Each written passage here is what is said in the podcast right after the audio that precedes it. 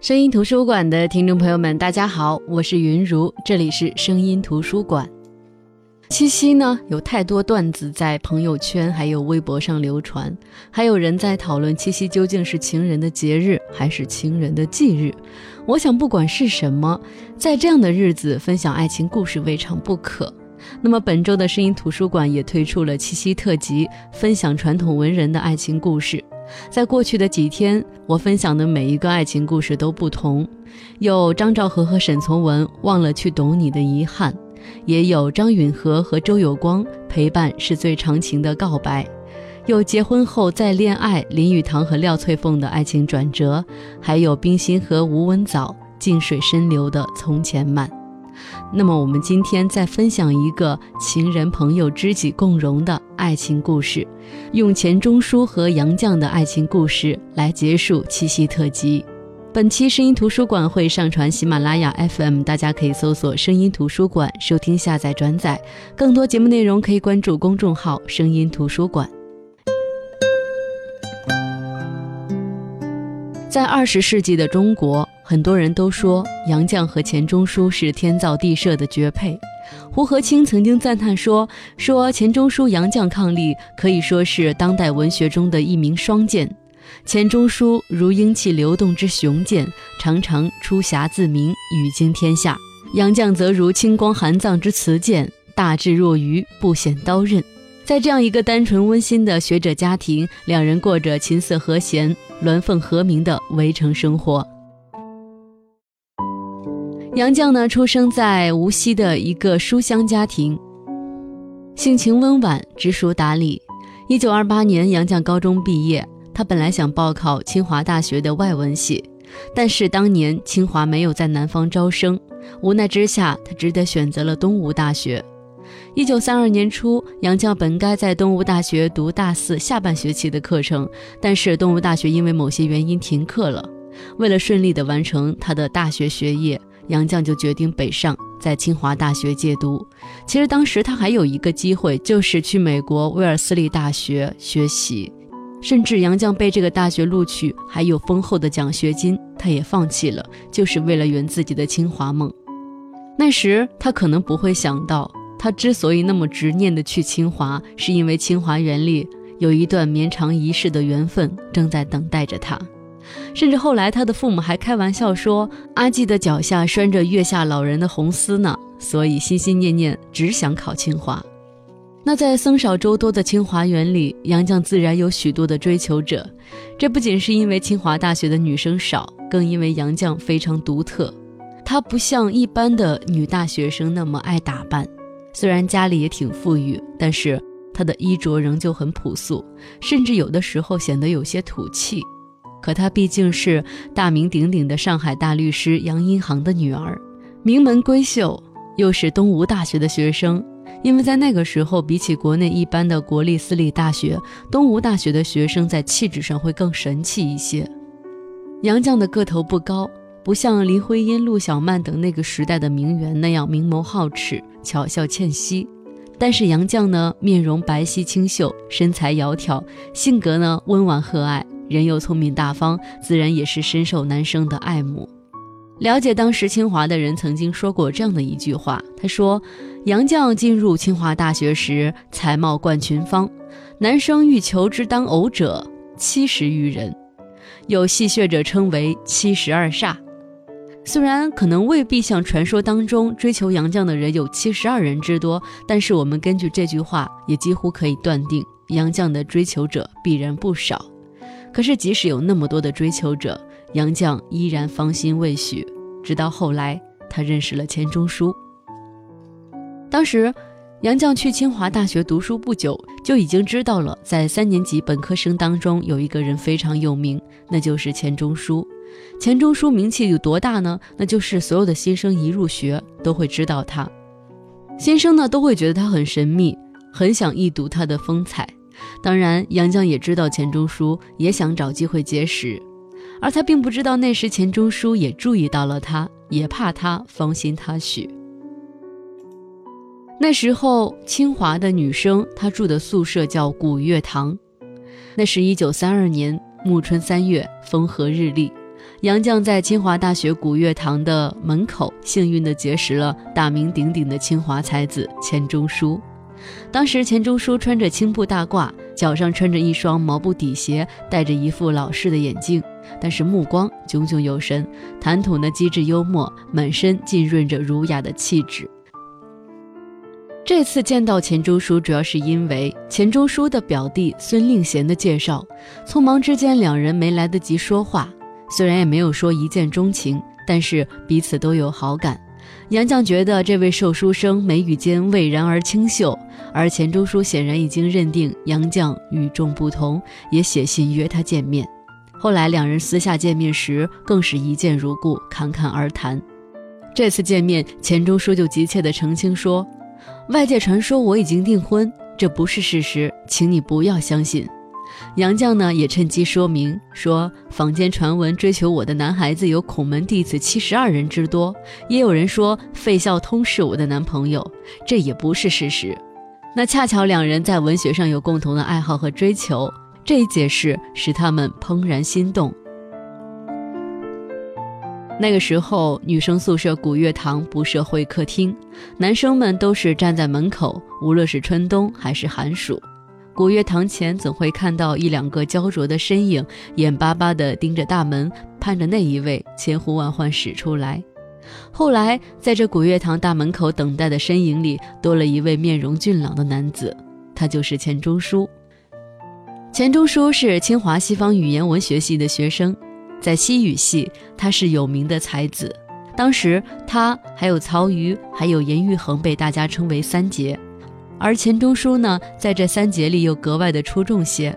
教文学的吴福教授曾经称赞钱钟书说：“自古人才难得，出类拔萃、卓尔不群的人才尤为不易得。当今文史方面的杰出人才，在老一辈当中要推陈寅恪先生，在年轻一辈当中要推钱钟书，他们都是人中之龙。”那钱钟书呢，家世也特别好。他也是江苏无锡人，出身名门。他的父亲钱基博呢，是近代著名的古文家，曾经先后担任过圣约翰大学、光华大学、清华大学、浙江大学等校的教授。那钱钟书和杨绛就这样在水木清华的茵茵校园当中相爱了。和别的恋人不同，他们没有在花前月下卿卿我我，而是在学业上相互帮助，在心灵上互相沟通理解。文学呢，成了他们爱的桥梁。钱钟书的名士风度、才子气质，杨绛的独特风格、才女神韵，使他们的恋爱独具风采。一九三三年的夏天，钱钟书从清华大学外文系毕业，获得了文学的学士学位。清华大学校方呢，早就有意让他留校，或者说是在西洋文学研究所攻读硕士学位。大概在三四年级的时候，清华大学时任的校长罗家伦就特地把他叫过去，把想破格录取他的经过告诉他。言下之意呢，就是希望他能够留下来。但是呢，钱钟书一概谢绝了。清华大学留不住钱钟书，伦敦大学再次请他去英国，他也没有应允。钱钟书另有选择。他父亲当时在光华大学担任中文系的主任，但是身体不好。就召他回上海到光华大学任教，这大概就是钱钟书南返的一个重要原因。那么，另外一方面，钱钟书当时已经有足够的治学能力，他的知识呢都是源于自己的自学，所以在后期呢他也没有怎么听课。一九三一年九一八事变之后，东北三省沦陷，华北当时的政局也不稳。到了一九三三年，学生更是屡屡请愿游行，清华大学当时的秩序几乎不能正常维持。那我之前在看另外一本书《西南联大行思路》的时候，当时也介绍到，大概在三三年到三五年间，当时的校长梅贻琦就已经在私下里和一些老师开始为学校的南迁做了准备工作。那可以说，东北局势不安定，华北岌岌可危，也是钱钟书南返的另外一个重要原因。但是比较不好的是，当时杨绛还没有毕业，所以钱钟书只得暂别心上人杨绛，来到光华大学。在这两地分居的期间，维系他们的感情的就是不断来往的书信。钱钟书的情书是一封接着一封。但是杨绛的回信却并不多。他对钱钟书说：“他不爱写信。”于是呢，钱钟书有些抱怨说：“别后经时无之字，居然惜墨抵坚金。”后来就连他写那本著名的《围城》的时候，还念念不忘这段往事。《围城》里他描写的那个人物唐晓芙也是不爱写信。大约那个时候，钱钟书写信是写得太勤了，连他的父亲钱基博老先生也看出了端倪。有一天，这老先生擅自拆了杨绛的一封信，看了之后对杨绛是大加赞赏。原来那封信是杨绛写来和钱钟书讨论婚嫁问题的。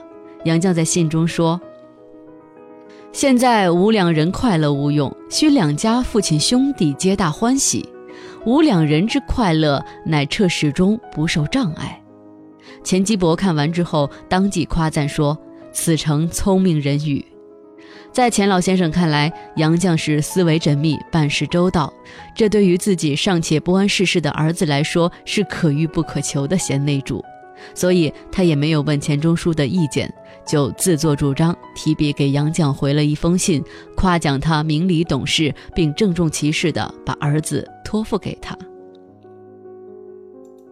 那有了这一出事之后呢，钱钟书和杨绛的关系也被双方父母知道了。两人所在的家族呢，都是当地名门，于是呢，他们两方的父母呢，就寻照旧礼为两人订婚。钱钟书由父亲领着上杨绛家里拜会杨绛的父母，正式求亲，然后请出两家都熟识的亲友作为男女两家的媒人来说媒。他们还在苏州一家饭馆里举办了订婚宴，请了双方族人乃至亲朋好友。杨绛和钱钟书呢，本来是自由恋爱。他们的结合呢，却沿着父母之命、媒妁之言的老式办法，老老实实的走了一遍程序。钱钟书有时觉得这事儿颠倒了，杨绛呢也会觉得茫然。他甚至茫然不记得这婚到底是怎么定的，只知道从此他是莫存的未婚妻了。那天晚上，钱穆先生也在座，参与了这个订婚礼。莫存的是钱钟书的号，杨绛喜欢叫钱钟书叫莫存。而钱钟书也喜欢叫杨绛叫嵇康。其实呢，钱钟书和杨绛的这段缘分，似乎很早之前就注定了。早在一九一九年，八岁的杨绛曾经跟随着父母去过钱钟书的家里做客，只是当时他年纪太小，所以没有留下什么印象。但是或许正是这段经历，恰好开启了两人之间的牵缘。而且钱钟书的父亲钱基博和杨绛的父亲杨荫杭都是无锡本地的名士，两个人结婚呢，也可以说是门当户对、珠联璧合，两家人才是真正的皆大欢喜。一九三五年，钱钟书参加了教育部公费留学资格考试，当时国民党教育部将英国退还的庚款用作了国内青年去英国留学的奖学金。但这种公开招考的录取名额呢，可以说是特别特别有限的。英国文学这方面的招考呢，只有一个名额，可是钱钟书就以绝对的优势名列榜首，顺利的拿到了这个名额。而杨绛那个时候还有一个月才毕业，于是呢，他和老师商量，就是以论文代替考试的方式提前毕业，陪钱钟书去英国牛津留学。当时。刚到牛津的时候，杨绛特别不习惯国外的生活，又特别思念祖国和家中的亲人。一开始精神状态也不是特别好，读书呢也有些郁郁寡欢的。有一天早上，杨绛还在睡梦当中，钱钟书早已经在厨房忙活开了。平日里这个男人是笨手笨脚的，但是那天他煮了鸡蛋，烤了面包，热了牛奶，还做了醇香的红茶。当睡眼惺忪的杨绛被钱钟书叫醒的时候，他把一张用餐小桌支在床上，把美味的早餐放在小桌子上，这样杨绛就可以坐在床上随意的享用了。吃着夫君亲自做的饭，杨绛当时幸福地说：“这是我吃过的最香的早饭。”听到爱妻满意的回答，钱钟书欣慰地笑了。可能正是因为这一次被宠的感觉。杨绛慢慢慢慢地适应了牛津的生活。他知道，虽然在国外和父母亲友见不了面，但是他身边还有一个爱他、懂他的丈夫。在国外的日子，在学习之余，杨绛和钱钟书还展开了读书竞赛。他们会互相比谁读的书比较多。通常情况，他们两人读的册数是不相上下的。有一次，钱钟书和杨绛交流阅读心得，说：一本书读完之后，你第二遍再读，你会发现读第一遍的时候会有许多疏忽，最精彩的字句也是要读几遍之后才会发现的。杨绛当时不以为然，说：“这是你的读法，我倒是更随性。好书呢，多看几遍；不感兴趣的书，则浏览一番即可。”他们俩就是这个样子，对于同一个命题呢，会有各自的看法，读读写写，嬉嬉闹闹，两个人的婚姻生活倒也是充满了情趣。一九四二年的时候，杨绛创作了话剧《称心如意》。在这个话剧上演之后呢，也是一鸣惊人，反响非常的好。杨绛的窜红呢，让大才子钱钟书觉得有些压力，甚至有些坐不住了。一天，他对杨绛说：“嵇康，我想写一本长篇小说，你支持吗？”杨绛大为高兴，催他赶紧写。自那之后呢？杨绛也让钱钟书减少授课时间，为了节省开支，他还把家里的女佣辞退了，自己包揽了所有的家务活，劈柴、生活、做饭，样样都来。经常被烟火熏得满眼是泪，也会有时候在做饭的时候不小心切破手指。之前我在分享杨绛的《我们仨》那本书当中，不管是从杨绛回忆当中阿元对于妈妈的评价，还是钱钟书对于。呃，妻子杨绛的评价，我们都知道，其实杨绛是特别特别不擅长做家务活的。可是，在这个时候，她甘心成为围着家务去转的那个女人。而且，我们知道杨绛其实也是非常有才气的。她的那本《洗澡》呢，很多人都说是跟《围城》并驾齐驱的名作。但是呢，她甘愿站在这个男人背后，心甘情愿地成为钱钟书背后的那个女人。她只盼着钱钟书的大作早日问世。看着昔日娇生惯养的富家小姐，被生活修炼成任劳任怨的贤内助，钱钟书心里虽然有些惭愧，但更多的是对杨绛的感激和倍加珍爱。当然，结局是好的，我们也都知道，钱钟书的《围城》很快的问世了。这本书也在当时，甚至后来，甚至现在，都被无数人追捧。钱钟书在《围城》的序中说：“说这本书整整写了两年。”两年里，忧事伤生，屡想终止。由于杨绛女士的不断督促，替我挡了许多事，省出时间来，得以锱铢积累的写完。照例，这本书该献给她。其实，《围城》是在上海沦陷的时期写的，艰难岁月里，这夫妻两人相濡以沫，互相扶持，用实际的行动和平淡的生活诠释了爱的真谛。在钱钟书《围城》发表的时候，也有人怀疑他，说你本人是不是就是买了假文凭的方鸿渐呢？有人也同情他娶了难产的孙柔嘉，还有女读者毛遂自荐欲取而代之。也有他的学生见了杨绛之后，意外地说：“钱先生，其实您的孙柔嘉蛮不错的嘛。”岂止是不错呢？杨绛呢，可是钱钟书心目当中最贤的妻、最才的女呢。后来，他们爱情的结晶，他们的爱女阿元出生的时候，钱钟书致欢迎词说：“这是我的女儿，我喜欢的。”杨绛也说女儿是自己平生唯一的杰作。回国之后呢，这一家三口一直是居无定所。一九六二年八月，一家人迁居在干面胡同新建的宿舍里，这个宿舍有四个房间，还有一个阳台。他们又添置了家具，终于有了一个舒适的家。那时，钱钟书经常带着妻子、女儿去饭馆吃饭。有一次，在等待上菜的空档，钱钟书和阿元一直在观察其他饭桌上吃客的言谈举止，并且是像看戏一样的，很是着迷。杨绛奇怪地问说：“你们俩这是干嘛呀？”阿元说：“观察生活是件很有趣的事。你看那一桌，两个人是夫妻在吵架；那一桌是在宴请亲戚。”杨绛明白了，这父女俩是看戏呢。等到吃完饭的时候，有的戏已经下场，有的戏正在上演。由此可以看出，这三个人在一起呀，也是有无穷的趣味。不管多平淡的生活，有趣的人总会过得有意思。这三口之家朴素单纯，温馨如仪，只求相守在一起，各自做力所能及的事情。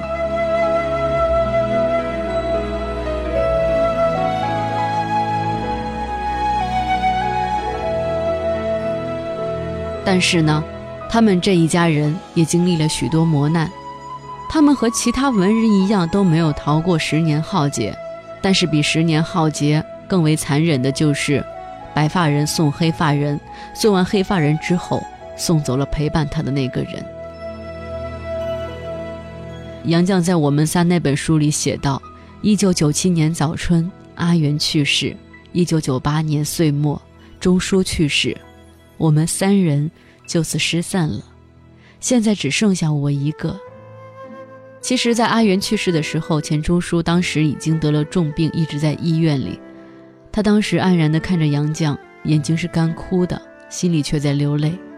杨绛急忙告诉他说：“阿元是在沉睡当中去世的。”钱钟书点头，痛苦地闭上眼睛。怀着丧女之痛，钱钟书还是要每天去医院探望钱钟书，百般的劝慰他，并且亲自做饭带给他吃。那时，杨绛已经是八十多岁高龄了，老病相催，生活艰难。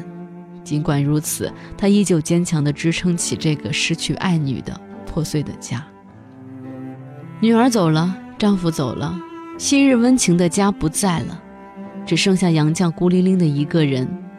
从此，他每一年过生日的时候，可能会有媒体去试图采访杨绛，可是杨绛极少会接受这样的采访。他深居简出，也很少接待来客。他开始悉心整理钱钟书的手稿。据说呀，之前他的绯闻男友社会学家费孝通来拜访他，费孝通对当年的心上人还是情有独钟的，便带着自己的著作来请杨绛辅政。旧友重逢，喜上眉梢，两人之间也是嘘寒问暖的，交谈甚欢。忽然，杨绛意识到自己有些失态了，便态度冷淡起来。待送别费老时，费孝通颤颤巍巍地走下楼梯，还依依不舍地频频回头。杨绛淡淡地说：“楼梯不好走，你以后再也不要知难而上了。”费孝通是多么聪明的人，瞬间领悟了杨绛的意思，从此之后彻底死了心。